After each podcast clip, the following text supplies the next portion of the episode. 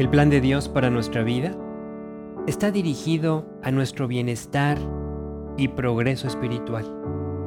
Por eso dice, a los que aman a Dios, todas las cosas les ayudan a bien.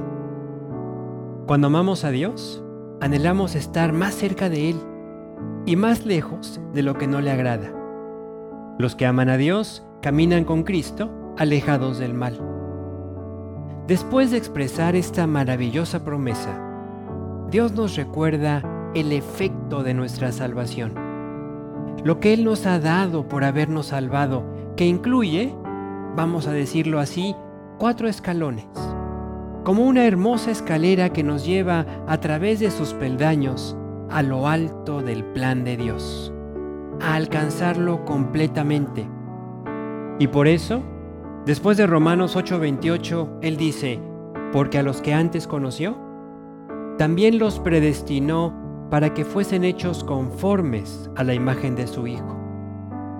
Dios nos conoció desde antes que naciéramos y diseñó todo un plan para rescatarnos, no porque lo mereciéramos, sino por su amor y su gracia, una gracia tal que quiere que en nuestra vida se pueda ver la imagen de su Hijo, el reflejo de Jesús. Sigue diciendo, y a los que predestinó, a estos también llamó. Dios nos llamó para sí mismo, para estar con Él en el cielo y con Cristo.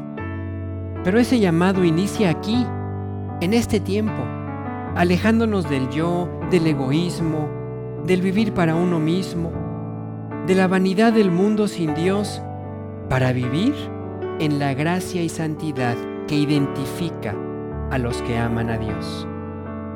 Dios nos llamó en amor para que su amor gobierne en nuestro corazón y nos mueva, nos impulse a vivir de acuerdo, en sintonía con su propósito. Sigue diciendo, a los que llamó, a estos también justificó. No solo nos conoció, no solo nos llamó, sino que además dice, nos justificó. Jesús es el que es justo y el que justifica al que deposita su fe, su confianza en Él como Salvador. La justificación es la consecuencia inevitable del llamado de Dios. Finalmente dice, a los que justificó, a estos también glorificó. Nota el tiempo de la expresión.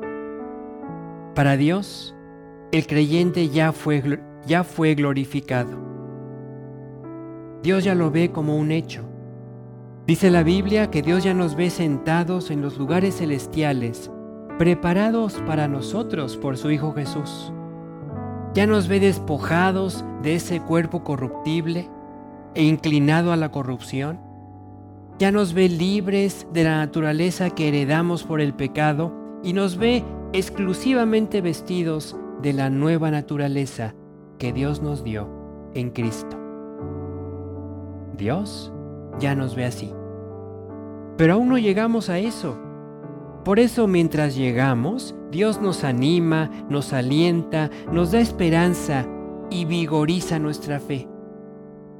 Recordándonos que todo lo que Él hace, todo camino suyo, todo plan divino es perfecto, es bueno nosotros, los creyentes de hoy, podemos decir como Pablo, soy conocido de Dios. Dios me conoce y está trabajando en mí para hacerme cada día más parecido a Cristo. Me llamó para estar con Él desde ahora y por la eternidad. Me ha justificado quitando de en medio todo lo que podía separarme de Él.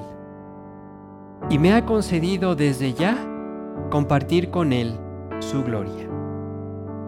¿No es asombroso lo que Dios tiene para ti?